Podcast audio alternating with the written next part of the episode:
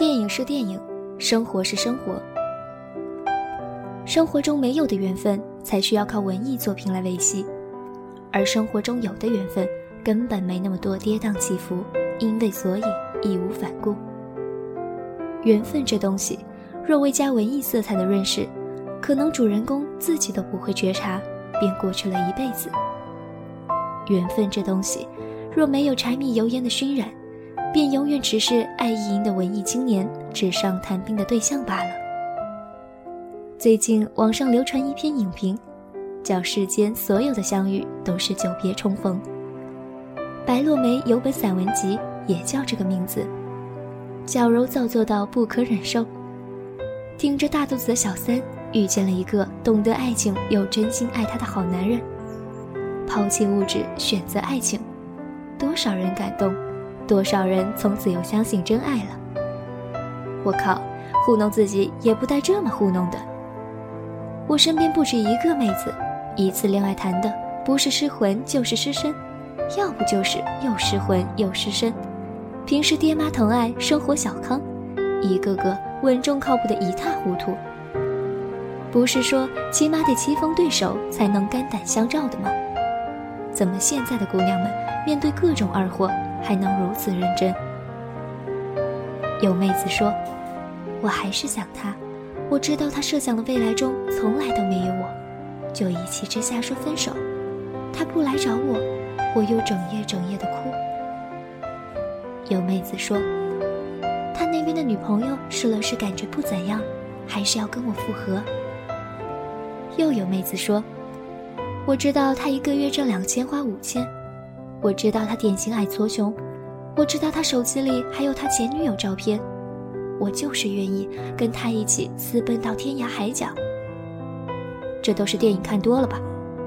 韩剧真不能看，港台文艺片真不能看。言情小说真他妈的不能看。高中的时候我也读过静明，但是我自从在一夜中看见三个以上泪流满面，就立刻悬崖勒马了。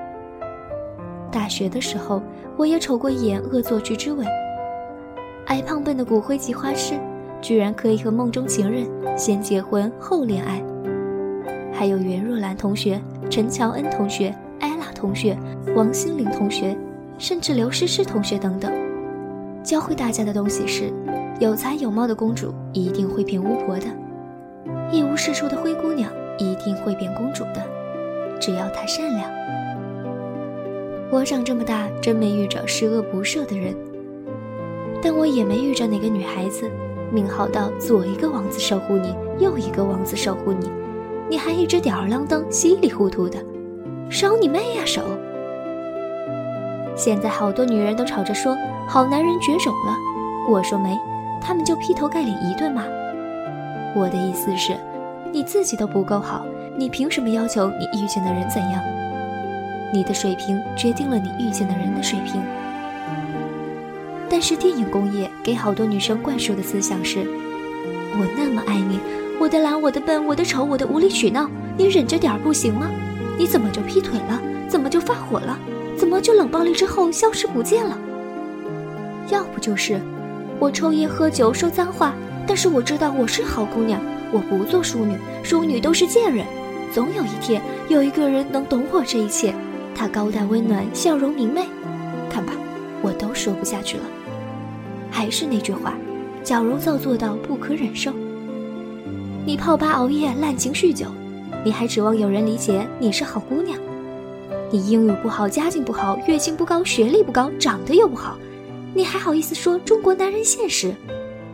你谈个恋爱老是使小心折磨人，别人要分手你又要死要活的，复合了又不好好珍惜，还是电影里那一套，你脑子进汽水了还是进矿泉水了？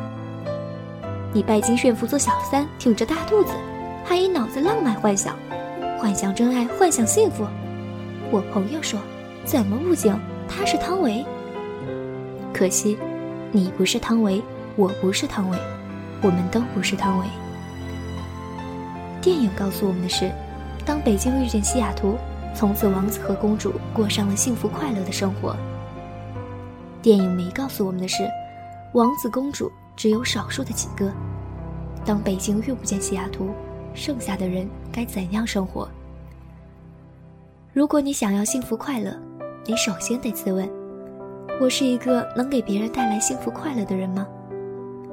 我如果都没有给予自己足够的尊重和爱护，又有什么资格来要求这个世界温柔地对待我呢？我见过的最好的姑娘，每天一杯清茶，一小时瑜伽，一本好书，一个美容觉，知道怎么疼自己。有男人的时候心无旁骛，没男人的时候阳光依旧。我见过的最好的姑娘，从来不把爱字挂在嘴上。却最懂得经营爱情和婚姻，最能为爱人承受委屈和责难，最愿意忘记自己女人的身份，做对方的知己和亲人。我见过的最好的姑娘，只有一点点的文艺加一点点的豪情，剩下的都是转过脸低下头，日复一日的学习成长，日复一日的练习怎样做好自己，而不是扮演别人。其实我们都知道，北京遇不见西雅图，你也遇不见他。如果你一直这么幻想下去的话，没有谁和谁是久别重逢。